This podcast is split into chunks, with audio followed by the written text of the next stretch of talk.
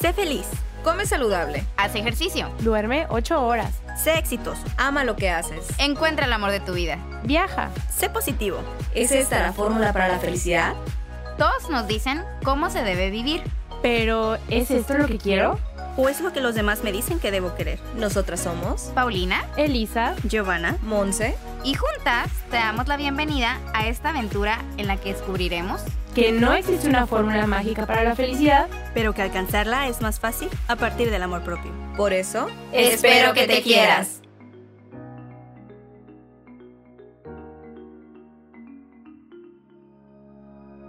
Hola, bienvenidos a un episodio más de Espero que te quieras. El día de hoy vamos a continuar hablando sobre el impacto que tienen nuestras vivencias y experiencias de nuestra niñez en nuestra vida ya como adultos. La semana pasada platicamos sobre el entorno en que crecimos y las experiencias que vivimos como niñas que consideramos que han definido nuestra forma de ser ya como adultos. Consideramos que este tema es tan complejo e importante que era necesario platicarlo con una verdadera experta en el tema.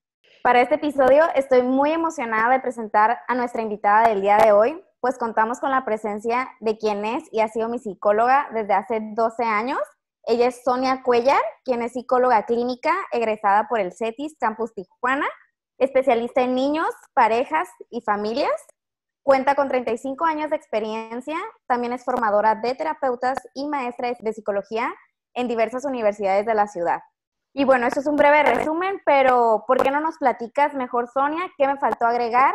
Eh, cuéntanos un poquito más de ti, de tu experiencia, por tus propias palabras.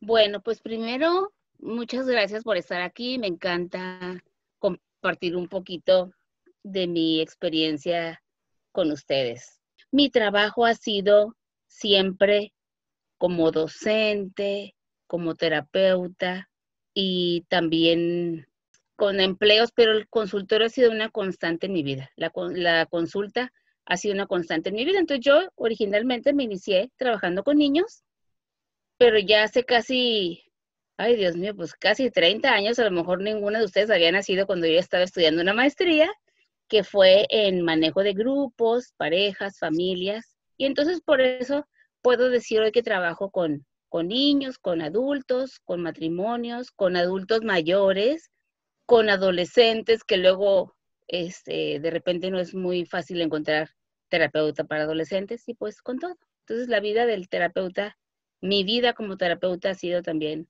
muy gratificante. Y para adentrarnos ya en el tema, ah, Sonia, ¿nos pudieras explicar el significado detrás de la famosa frase de Freud de la infancia es destino?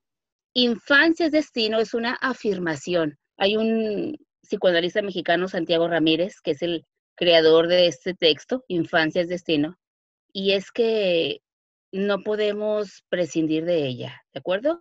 Miren, todos nosotros, ustedes, yo misma, todos somos producto de una historia que tenemos y de una relación básica y primitiva que es la que establecemos con una madre y con un padre. ¿Qué, padre, qué padre cuando tenemos mamá y papá en la crianza? Pero ustedes saben que las familias en nuestro país y en América Latina muchas veces son monoparentales, ¿no es cierto? Parentales. Entonces, en nuestra primera infancia es que se van a, va a haber un cúmulo de historias y de experiencias que le van a dar un color a nuestra vida, un sesgo a nuestra forma de ser. Entonces, ¿qué tipo de mamá tuvimos? ¿Qué tipo de papá tuvimos? Que somos hoy quienes somos. Por otra parte, no todo está perdido, porque a lo mejor hubo historias de thriller, historias lindísimas, historias medianamente saludables, pero también el ser humano tiene algo que se llama capacidad de reparar. Y entonces, aun cuando en la infancia quedaron las bases para nuestra vida posterior, te, tenemos también la capacidad de hacer, vamos a llamarle arreglos, de tal forma que independientemente de la historia que tenemos, hoy es un buen día para empezar. Es una frase que yo utilizo mucho en la psicoterapia, porque también como terapeuta me encanta decir que prefiero ser, deseo ser siempre portadora de buenas nuevas. Entonces, por más adversa que haya sido tu historia, por más difícil, siempre hay oportunidad de restaurar. A eso es a lo que va la gente a terapia. Entonces, definitivamente que, que sí se puede. Y, y, por ejemplo, yo he tenido pacientes en tantos años, hijo, de veras que ahora con una expresión que no quiero que suene fea, pero de dulce, de chile dulce y de manteca, de todo, de todo, incluso de todos los tipos de creencias, de, pero todos tenemos un punto de partida en común, una historia primera que le dio, como les insisto en ello, ¿verdad? Un color a nuestra vida. Entonces, que dependiendo de eso, vamos a ver qué tipo de relaciones vamos a tomar, a, crear, qué tipo de decisiones vamos a tomar. Cuando Paulina me decía que me quería invitar, yo le decía, wow, pues es que hay tanto de qué hablar, porque simplemente educar a los niños en la frustración educar en la frustración, porque también lamentablemente, pues hay errores o hay horrores en la crianza que no se resuelven a tiempo y que, bueno, ya el niño o adolescente o adulto lleva cargando una serie de, pues lleva ahora sí que unas cargas difíciles de, de sobrellevar por esas situaciones, ¿no? Entonces, por una parte, somos producto de esa relación básica, elemental, con la mamá y el papá, con una madre a lo mejor sustituta, que puede ser una abuela maravillosa, que puede ser una tía, que puede ser eh, un centro de acogida, pero que quien haya fungido como tal en nuestras vidas le va a dejar una huella. Pero también lo padre del caso es que también podemos hacer arreglos y ajustes, porque puede uno tener una historia bien difícil en una primera infancia, pero no vas a vivir tampoco lamiéndote las heridas el resto de tu vida por ello. Ahora, ¿qué cantidad de personas llegan a psicoterapia? Pues muy pocas. Y va a haber gente que no vaya a un proceso, pero tenga una enorme capacidad de restaurar y con, sin a pesar del psicólogo, supere sus adversidades. Entonces, así es esto. Es como para invitar a la reflexión. Bueno, ¿por qué soy quién soy y también cuando nos convertimos en adultos, pues no podemos estar culpando a aquel que nos formó, porque aquel que nos formó también traía sus cositas. Y además creo que nadie les enseña, ¿no? Cómo ser papás. El mexicano por naturaleza, yo compro una tele, la saco de la caja y en la caja se basta el instructivo.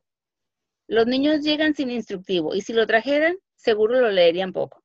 Me explico. Entonces, hay mamás que tienen tres hijos y el primero se estrenaron como mamá o como papá y pues ahí cometieron sus primeros errores, o sea, de verdad, lo digo con, lo trato de decir hasta con amor, con él se iniciaron y a lo mejor con el segundo ya fueron una mejor versión y con el tercero pues una versión hasta extraordinaria, ¿verdad? Entonces, yo quiero partir del hecho de que no había una mala voluntad en los que nos criaron y nos formaron. Yo agradezco enormemente ser quien soy gracias a mi madre y a mi padre, ¿de acuerdo? Entonces también amor no quita conocimiento. Trato de ver aquellos errores que tuvieron mi mamá o mi papá para yo, en esta versión que me toca hoy ser mamá, tratar en el nivel de conciencia en el que me encuentro, no repetirlo. Entonces, Sonia, tú dirías que esta frase de, o esta afirmación infancia es destino, va un poquito orientada a decir como tu niñez da las bases de lo que puede ser tu vida, sin embargo, está en ti el definir el rumbo que va a tomar. O sea, no es como que algo que ya tuve esta infancia, ya no hay de otro, ya me quedé ahí. Mm, me parece extraordinariamente maravilloso, como lo acabas de decir, Giovanna. Exacto. Sí, porque no, volvemos a lo mismo, no podemos, una vez que tuvimos una historia, no podemos vivir culpando a otros, sobre todo cuando nos convertimos en adultos. No podemos culpar a otros de nuestras decisiones de adulto o de nuestras malas decisiones.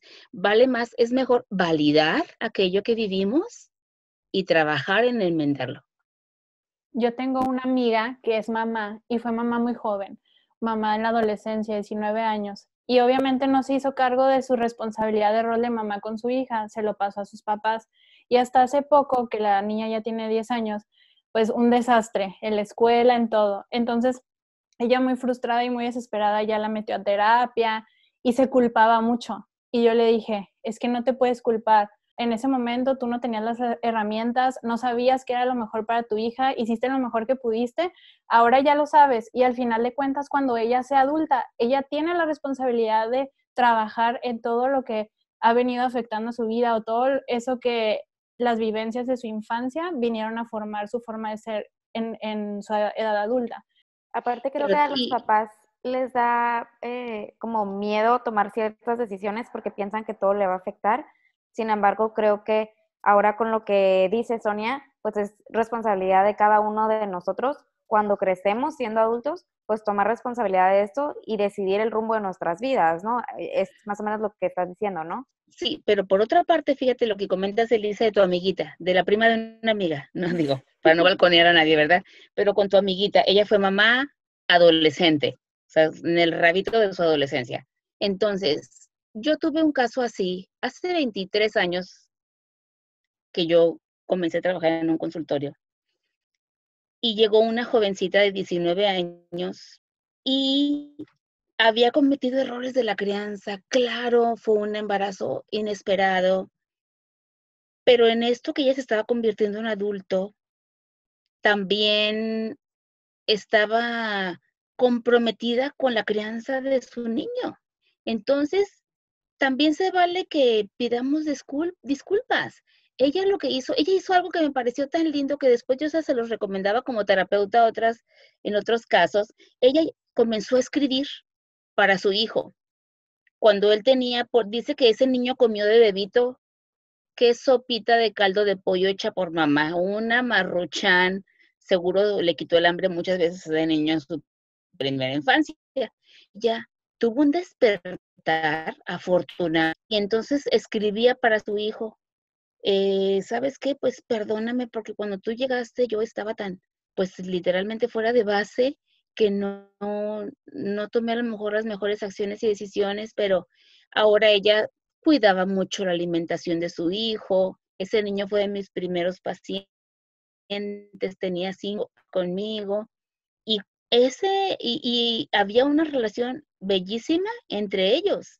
Entonces, así como este, hay ciertas situaciones que son bien importantes también para los niños. Hay un libro de François Dolto, una psicoanalista infantil francesa que fue también una gran influencia en mi formación como terapeuta. Entonces ella tiene entre muchísimos otros libros uno que se llama Tiene el niño derecho a saberlo todo. El niño también necesita, en un lenguaje apropiado para él, recibir información sobre lo que está pasando. Y de repente esa mamita, como lo mencionaba Elisa, esa mamita descubre que, que a lo mejor las omisiones que ha eh, tenido en la crianza de su niña que hoy tiene 10 años, bueno, entonces también se vale sentarse a conversar con la niña y decirle, ¿qué crees, mi corazón? Llegaste a mi vida cuando yo era una jovencita, por demás inexperta, pero lo que sí te puedo asegurar es que yo tengo un enorme deseo de que, de que te vaya muy bien en la vida y parte de eso es que vamos a comenzar a pedir una ayuda profesional. Así, porque yo he recibido pacientes de primera vez, un niño, que le digo, el niño es importante que sepa que viene, ¿sabe? Mm, le dije que yo me estoy con una amiga. Pues primer mentira, el niño no va con una amiga, va con un profesional que va humildemente a orientarlos para que las cosas vayan mejor. Qué bonito consejo y hasta se me salieron las lagrimitas, porque como es amiga, tengo cuatro amigas más en la misma situación. Entonces estoy segura que cuando escuchen esto, van a sentir como ellos la necesidad de tener esta plática con sus hijos y qué importante es tener esta plática con sus hijos y que nadie se los ha dicho nunca porque puede ser la diferencia en su relación de aquí en adelante. Sí. Entonces, Sonia, nos dices que todas estas vivencias que tenemos en la infancia determinan nuestra vida como adulto en cuanto a relaciones, en cuanto a personalidad, Ajá, y, cómo nos relacionamos con las personas, me imagino que también en relaciones amorosas. ¿Por qué crees que esto está determinado por las vivencias que tenemos como niños? Bueno, fíjense, la historia personal se va a manifestar en todo evento y obvio en las relaciones de pareja, ¿de acuerdo? Entonces, esa es la cosa. lo ideal es tener también como que claro cuáles son nuestras carencias para, o las cosas que nos hacen sentir vulnerados para saber abordarlos. Pero ¿quién lo sabe? Pues yo siempre he dicho también que, que la, la madurez no llega por derecho de antigüedad, porque de repente hay personas que tienen una relación, no es la mejor, tienen otra y continúan con un patrón y así. Pero lo que pasa es que no se hicieron conscientes de cuáles situaciones había que ir mejorando. ¿De acuerdo? Entonces, la psicoterapia tiene, en mi opinión, dos grandes objetivos. El primero es convertirte en una persona asertiva y el segundo, conocerte, lograr un mayor autoconocimiento. ¿De acuerdo? Entonces, ¿y por qué convertirte en una persona asertiva? Bueno, para aprender a decir todo lo que necesitas decir, todo aquello que a lo mejor en tu primera infancia te limitaron, te restringieron, no te permitieron expresar aquello que sentías, pero también decirlo de la mejor forma. ¿Y cuál es la mejor forma? Pues simplemente aquella en la que tú quisieras que también te fuera a ti comentado o cualquier observación. ¿Sí me explico? Somos el producto, la unión de dos personas y con esto de la unión de dos modelos de crianza. ¿De acuerdo? A lo mejor uno viene de un matriarcado, otro viene de un patriarcado. Entonces, eso en lo que se ponen de acuerdo le va a, ir dando una dinámica particular al estilo de crianza que vaya recibiendo cualquier niño. Entonces, cuando menos pensamos, somos de una forma. Eh, yo hablaba de que fuéramos educados en la frustración. Y, ay, a lo mejor suena feo, ¿no? Frustración, ay, como que, como, ¿de qué se trata esto? Bueno, educados en la frustración es que nos enseñan que uno no siempre se puede, que tenemos que aprender con algo tan elemental como un niño que va a su primera escuelita, ni siquiera preescolar, ahora los niños van desde maternal, que necesita aprender a esperar turno. Entonces, lamentablemente los problemas de conducta de los niños actualmente son eso, que los niños dicen a la mamá, es que mi niño no, no, no, es, no es nada tolerante. O hay mamás que lo expresan así, es que mi niño es de mecha corta. Bueno, porque en ese contexto está siendo educado ese niño, ¿sí? Como de, de los mismos padres surgen personalidades tan diferentes entre en familias de dos o tres hermanos o más. Claro, porque también no, es, no son las mismas circunstancias las que tiene el hermano mayor que el hermano menor, que el de en medio, porque los papás pues también son personas en constante cambio y no les tocan vivir las mismas cosas, ¿no? Y yo creo que también como la manera en que uno como hijo lo percibe, ¿no? Lo percibe de, distinta manera, a lo mejor le están hablando de la misma manera, lo están criando de la misma manera, por ejemplo, en este caso, si fueran em, como de edades similares, pero uno tiene una personalidad y el otro otro, entonces lo, lo, lo reciben de diferente reciben de diferente forma. Sí, y aquí también, yo también comentaba hace un momento en que la madurez no llega por derecho de antigüedad, entonces va a haber va a haber niños que un día se conviertan en adolescentes y luego en adultos y busquen ayuda, busquen ayuda porque, pues para empezar, porque tienen ese nivel de autoobservación que los hace llevar a tomar esa decisión. El paciente en general que llega a terapia generalmente está pasando por una crisis y llega a resolverla. O sea, llega con una, a recibir en un principio algo que se llama psicoterapia breve, intensiva y de urgencia, así como que las el primera sesión o a lo mejor las primeras sesiones son para eso. También alguna vez yo he recibido personas que en enero hacen su cita porque es parte de su propósito de un nuevo año. Pero qué curioso, ¿no? Cuando uno llega a terapia regularmente si es por una crisis y eventualmente nos damos cuenta, me incluyo, que tienes que trabajar cuestiones desde la infancia, ¿no? Que se remonta a esa época y hay veces que ni siquiera te das cuenta y que estás siguiendo los mismos patrones inconscientemente o que te ves reflejado pues en tus padres o que realmente revives estas situaciones que viviste en la niñez que pues las tenías muy escondidas dentro de ti, ¿no? Generalmente el paciente cuando llega, lo primero que uno va a hacer una historia clínica del paciente. Pero al principio de repente no hay ni oportunidad de hacer muchas preguntas porque la persona llega devastada, entonces también se le explica, ay, es que no puedo hablar, llorar de tanto que necesito llorar. Bueno, entonces yo digo, pues, ¿qué crees? No te preocupes, aquí se aprende a conversar llorando. Y yo voy a hacer unas preguntas, pero primero deseo escucharte. Cuando me des la oportunidad, entonces haré ya las preguntas que necesito hacer. Y ya es por ahí de la tercera sesión, más o menos, cuando comienza propiamente el terapeuta, a lo mejor hacer alguna, alguna interpretación, alguna observación, pero eso es lo que pasa. Ahora, mi labor terapéutica, el paciente no está para hacer feliz el terapeuta, obvio, pero a mí me gusta, me agrada ver resultados, obviamente, en las personas que confían, que confían sus emociones y lo más eh, delicado que es la, la psique, vaya. Me encanta trabajar con niños porque los adultos de repente no somos tan fáciles para cambiar. Y el trabajo con niños siento que le da mucho sentido a mi labor terapéutica porque yo veo cambios maravillosos en ellos.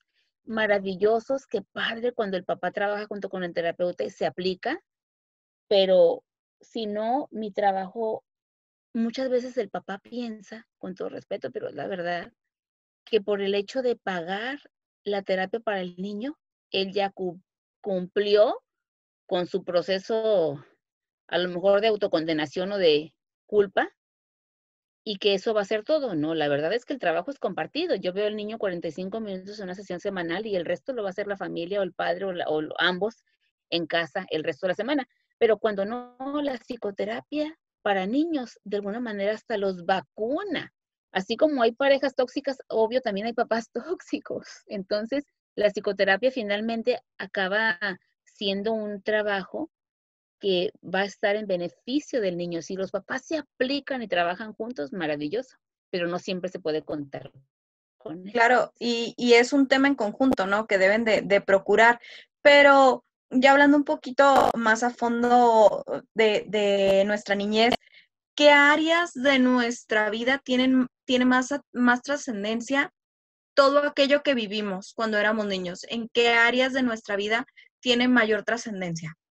En las relaciones con los demás, de acuerdo en la relación con los otros, de amistad, afectivas, de pareja, o sea, conyugales, en eso se va a ver. Se va a ver en nuestras relaciones de trabajo, a lo mejor tú creciste sin la oportunidad de tomar decisiones, se te escuchaste muy poco sobre ti, que eras una persona que podía decidir, que podía defenderse, que podía ser asertiva, y entonces hasta en tu trabajo tienes una relación de sometimiento, eh, aguantas injusticias, aguantas hasta acoso laboral, porque no tuviste las herramientas básicas para defenderte, chiquito. A lo mejor porque, porque viviste hasta algo de violencia, o a lo mejor una madre sobreprotectora que te crió con insuficiencia. ¿De acuerdo? O sea, no, no creciste con las herramientas para enfrentarte al mundo eso podría ser una parte. Entonces, no únicamente con los afectos, en, las relaciones afectivas, obvio que se va a notar y se va a notar mucho, pero volvemos a lo mismo, en todo evento, en la situación laboral, en las decisiones que tú tomes, en, las, en el tipo de amistades con las que te relacionas, en todo, Monse, en todo. O sea, ¿cómo de veras? Es que hay aquí algo importante, decimos, eh, la, la crianza que recibimos, los afectos, esa primera relación que tuvimos, le da un color y un sentido a nuestras vidas. Eso es definitivo, lindas, definitivo. Pero lo padre, la buena noticia es que eso puede ser enmendado. A lo mejor te quedaste corta en algo. Yo siempre he dicho, fíjense, el papá le va a dar un color a la autoestima de una niña, una figura paterna, pero ahí les va. Si nos vamos a las, tiene que ver esto con las relaciones de pareja, imagínense que el papá desconocido, pues en esa niña va a haber una enorme necesidad de ser amada y qué padre que se encuentre esa extraordinaria persona con la que va a embonar, con la que va a edificar algo, que le va a sumar. Pero si no lleva las herramientas apropiadas, lo más probable es que vaya y se empate con una persona que le dé continuidad a aquella vida de carencias que tuvo en su primera infancia. Y por ejemplo, en este caso, ¿cómo sé qué experiencias me marcaron a mí si yo estoy escuchando esto? ¿Cómo me doy cuenta de estas experiencias y cómo identifico las áreas en mi vida que se rigen por esas experiencias que yo tuve en la niñez? De repente hasta con situaciones sencillas de la vida cotidiana. Por ejemplo, simplemente cuando tú ves una película, cuando escuchas algo, cuando ves una historia, eh, eso te lleva, te invita a la reflexión. Entonces tú dices, ay, a mí de repente me pasa esto. Ahora veo por qué. O la lectura, o un evento que te lleva a tener una respuesta emocional o emotiva que hasta desconoces en ti y te invita eso a la reflexión. Ahora, lo que pasa es que hay diferentes como niveles de conciencia en los seres humanos, entonces de repente estamos despertando a tener mayores niveles de conciencia. Yo escuchaba en un podcast de ustedes que de repente se involucran en una relación tóxica porque pues piensan casi casi que es la única forma de relacionarse, porque a lo mejor ustedes estuvieron escuchando desde chicas o el ser humano en general, pues que esto es así, que las relaciones al que le toca, le toca, y eso no es cierto, nosotros también somos constructores de nuestro destino. Veía que, por ejemplo, el tipo de personalidad que tenemos como adultos dice mucho del tipo de infancia que tenemos. Por ejemplo, leía que una persona que es así como muy calmada, como que batalla para decir que no, cositas así, tiene una tristeza muy grande de su niñez que no ha sanado. O una persona muy controladora tiene eh, un miedo de su niñez que no ha sanado. ¿Nos puedes hablar un poquito más de esto? No hay fórmulas, ¿de acuerdo? O sea, no hay fórmulas que por e, esto es por esto y por esto otro. Miren, yo les digo siempre a los pacientes en el consultorio, cuando nacemos, a todos así, en el momento mismo del nacimiento, se nos pone en la manita, imagínense al bebé recién nacido, ¿no? Un par de limones, ¿de acuerdo? Y con ese par de limones decidimos qué hemos de hacer en nuestra vida, o una deliciosa limonada o una horrorosa amargura. Entonces, hay algo que yo les comento que yo lo manejo mucho en mis procesos terapéuticos, que es la capacidad de restaurar. Cada uno tiene una historia, no crean que es el niño tímido, potencialmente le hizo falta pues tener una oportunidad de expresarse con libertad en casa, seguramente, pero no es privativo. De repente tenemos papás o somos padres que criamos a nuestros hijos con insuficiencia, o sea, no los educamos para que sean fuertes y valientes el día que no nos tengan. Hay veces que los papás me preguntan, papás de niños que son mis pacientes, me preguntan, ay, pero es que hay veces que no, no sé qué hacer. Entonces yo digo, ok, mira, cuando tú estés en una disyuntiva, ay, ¿qué hago? Mi hijo me está pidiendo esto o esto otro, ¿qué hago? Entonces tú pregúntate, a ver, ¿esto que yo voy a responder ahora va a ayudar a que mi hijo se convierta en un ser humano independiente o va a hacer lo contrario? eso debería ser pauta para cuidar, para guiar nuestra crianza como papás, como papás, perdón. ¿Sí? Entonces, ninguno de nosotros, o sea, nadie, ni los psicólogos, nadie se salva de tener cuestiones por resolver en la vida. Hay personas que tienen una extraordinaria capacidad de introspección como para decir, algo pasa conmigo. Siempre que veo este tipo de películas lloro, pero siento que no es nada más que me haya partido así como que ay, quebrado, no, no, no, siento que algo pasa con mis emociones. Entonces es una forma de descubrirnos. Y yo recibo de repente niños en el consultorio, me, este, ¿cuánto, a qué edad los puedo recibir? Pues mira, necesito que se comuniquen, idealmente que se comuniquen. Lo importante es, les decía yo, pues que los padres también hagan conciencia y detecten cuando su hijo tiene un problema y lo aborden y lo resuelvan. Hay mamás jóvenes, hay mamás no tan jóvenes que este, descubren, descubren que están teniendo problemas en la crianza y entonces van y buscan ayuda profesional, pero como les decía yo al principio, lamentablemente es una minoría. Yo lo comentaba justo con unas amigas. Yo les decía la importancia que tiene el hecho de que tú decidas llevar a tu hijo a terapia, porque le, lo puedes llenar de todos los regalos más caros y de todo lo que quieras, porque a veces les duele el codo invertir en terapia. Le dije, pero ¿de qué le sirve el PlayStation nuevo? ¿De qué le sirve el regalo de moda y que tenga eso si cuando sea grande va a crecer, va a crecer de una forma que no es la correcta, no va a tener buenas relaciones. Entonces dije, no hay regalo más bonito que tú le puedas dar a tus hijos que llevarlos a terapia y que este proceso de sanación, de, de introspección, de conocerte, de ver de dónde vienen tus conductas, empiece desde esa edad. Imagínate qué bonita persona va a ser cuando sea adulta. Y digo, claro que va de la mano con la mamá, porque como comentabas anteriormente, tú nada más estás en terapia con los niños 45 minutos y al ser niños, pues siguen teniendo el contexto familiar que es que va marcando todo, ¿no? Y si nosotros no tuvimos esa fortuna de que fuimos niños que nos llevaron a terapia, pero ya empezamos a detectar todas estas situaciones que nos comentas en la película, leyendo el libro, en mi propia relación, ¿Cómo comienzo a sanar esas experiencias que han marcado mi vida y que vienen desde la infancia? Apelando a esa capacidad de reparar. Yo he tenido pacientes, han sido tantos, y algunos de recursos limitados. Entonces llegan y me dicen, a ver, ¿y cuánto me va a cobrar? Tanto.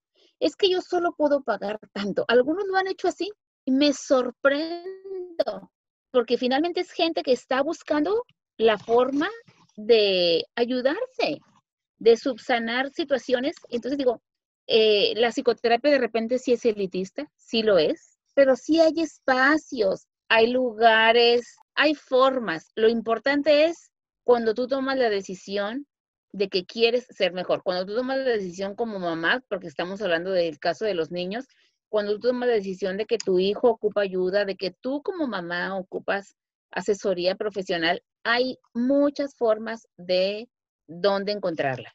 Tú dices que podemos venir de, diferentes modelos, ¿no? Padre, madre y en la misma familia podemos tener, pues ahora sí que diferentes perspectivas y, y crecer con estas perspectivas. Podemos tener una vida, a lo mejor, experiencias muy traumáticas o podemos tener una vida de mucho amor.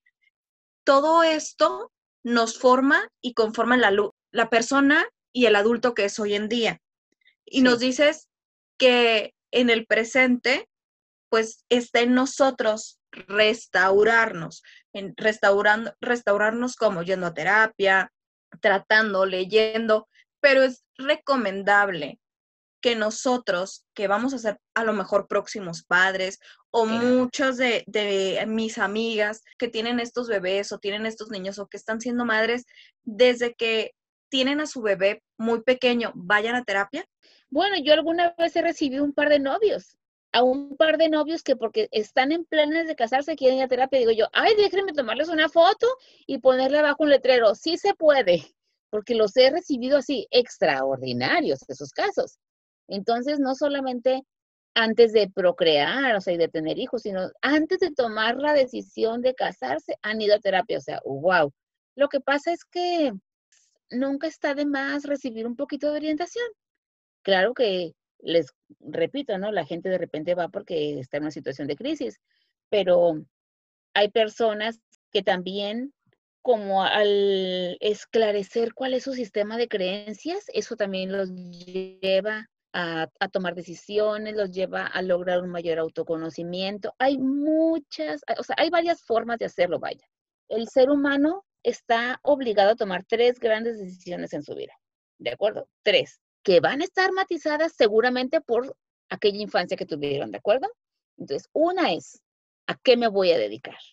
Porque se supone que idealmente ustedes las cuatro son abogadas. La decisión es, ¿a qué me voy a dedicar? Una de las decisiones más importantes, lamentablemente, de repente se toma en una edad que no es la más oportuna porque el joven de 18 años es vulnerable y en el estándar un jovencito de 18 años egresa de, de bachillerato y debe decidir, ok, Primer gran decisión. Segunda, ¿con quién me voy a quedar? Lo ideal será una relación sana, maravillosa, edificante y que vivieron felices por siempre. No solo ocurren los cuentos de hadas, eso puede ser parte de tu vida real también. Y tres, no menos importantes, ¿en qué he de creer? pero tener definido cuál es mi sistema de creencias, ¿de acuerdo? Llegan pacientes de 50 años y no saben en qué creen. Para una cosa se ponen un trapo rojo en la mano, para otra una rama de pirul, para otra un espejo del feng shui, para otra, o sea, entonces no, estamos perdidos. Necesitamos definir cuál es nuestro sistema de creencias. Entonces la gente dice, no, no, no, tú no veniste aquí a ser evangelizado. Necesitas echarte a andar y descubrir en qué has de creer, para que eso determine también o le dé color a tus decisiones. La verdad es que ser padre es una experiencia maravillosa, extraordinaria, como en el circo, cada quien cuenta cómo le fue, ¿no es cierto? Cada quien tiene una versión diferente, seguro, de lo que es la paternidad, pero es un enorme acto de responsabilidad, porque, ¿qué creen? El tiempo no regresa.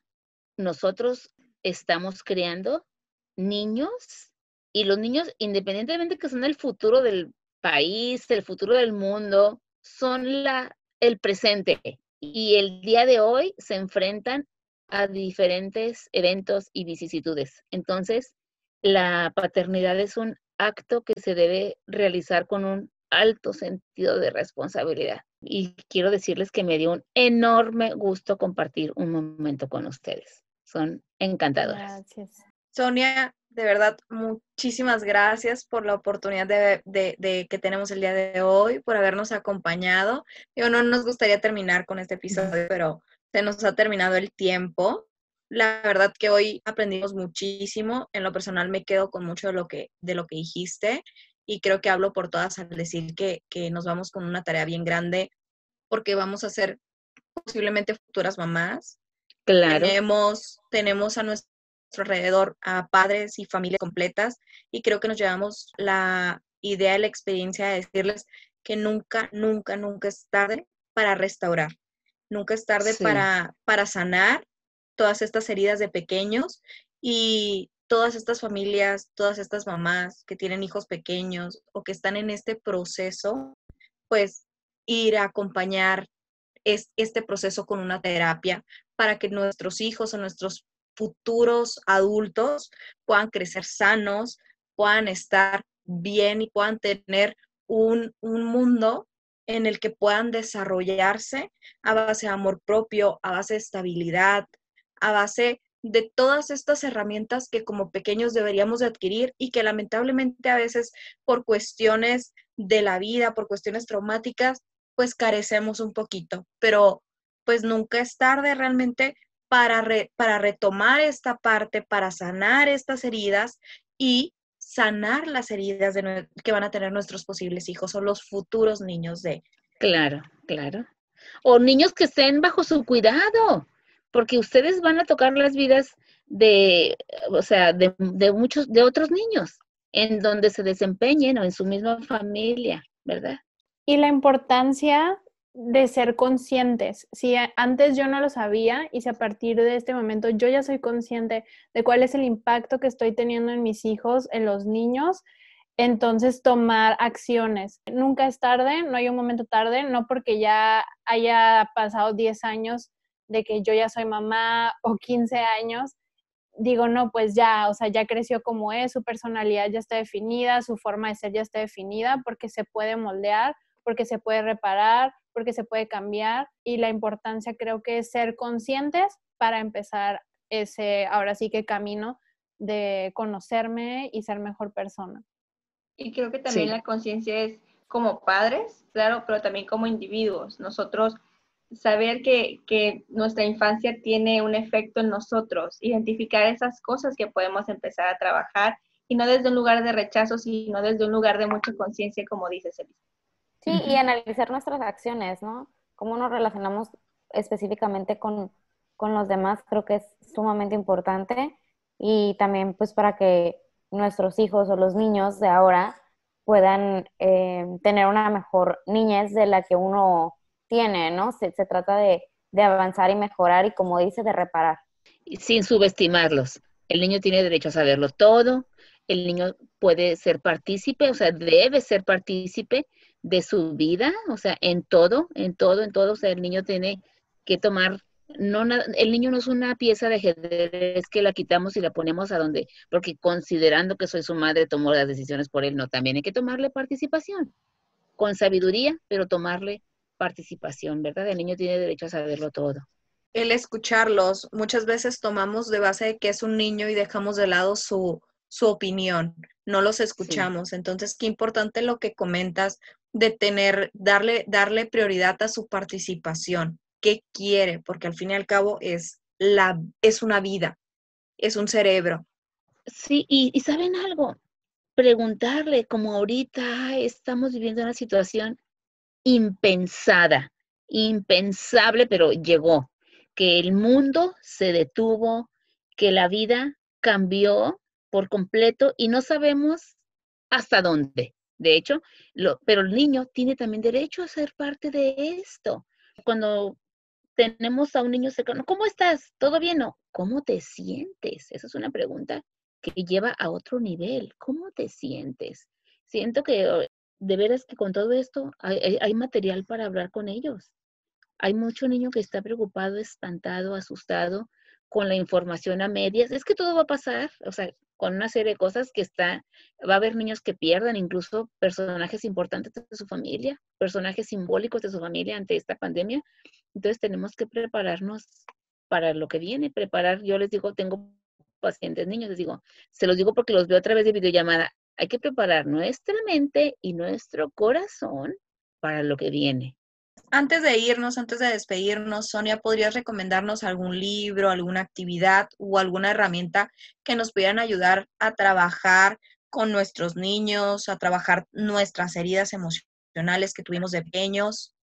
Sí, e, pues para, para los papás, yo soy capacitadora o facilitadora de la Fundación Carlos Slim, de la Fundación Carso. Eh, él ha sembrado mucho en la primera infancia.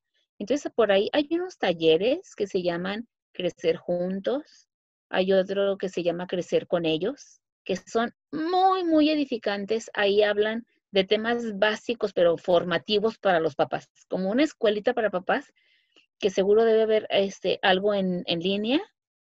Esos tienen hasta un textito que, que cuando los papás asisten a esos cursos reciben los materiales. Esos me parecen así buenísimos, buenísimos hay muchos libros y hay libros de autoayuda que son muy buenos. A mí me encanta recomendar simplemente El alquimista. Es un libro tan lindo que en cualquier momento de tu vida que lo lees siempre tiene algo que aportarte. Pensar siempre si lo que estamos haciendo es para que nuestro hijo sea una persona buena, o sea, porque también eso es importante, que sea una buena persona y que además se quiera que además logre caminar hacia la felicidad pensando en que el éxito no es un destino, es un camino. Pues bueno, hemos llegado al fin de este episodio que nos ha encantado, nos ha dejado con tantas reflexiones. Pero antes de despedirnos, queremos pedirte eh, cómo, cómo te pueden encontrar o contactar eh, las personas que nos escuchan. Tengo un teléfono, de hecho está incluso en mi Facebook, es el 664-194-0749 y en Facebook estoy como Sonia Cuellar. A mí me dio mucho gusto estar compartiendo un momento con ustedes. Muchas gracias. Y antes de terminar el episodio, queremos decirles que una disculpa por los problemas técnicos que por ahí van a escuchar durante este episodio. Creo que, digo, ya saben que estamos grabando eh, remotamente y cada quien está en sus casas y por ahí hoy tuvimos fallas en las redes, pero digo, la información aquí va a quedar y vamos a seguir trabajando para que los episodios no falten los viernes. Pues de nuevo, muchísimas gracias Sonia por acompañarnos el día de hoy. Nos encantó escuchar y aprender tanto de ti y todo lo que tenemos que trabajar, ser conscientes y como lo hemos dicho a lo largo del episodio, pues reparar todas estas experiencias que hemos vivido en la niñez para futuras generaciones. Y pues bueno, nos vemos el próximo viernes con un nuevo tema que estamos seguros que les va a encantar. No olviden seguirnos en nuestras redes sociales. Nos encuentran en Facebook e Instagram como Espero que te quieras. Y pueden escuchar nuestro podcast en las plataformas de Spotify, Apple Podcast y YouTube. Y recuerden que si les gustó este episodio y creen que les puede servir a alguien que conozca como una fuente de inspiración, no duden en compartirlo. Al hacerlo, nos ayudan a llegar a más y más personas y lograr que esta bonita comunidad siga creciendo. Nos escuchamos la siguiente semana y ya saben que... Espero que te quieras. Bye.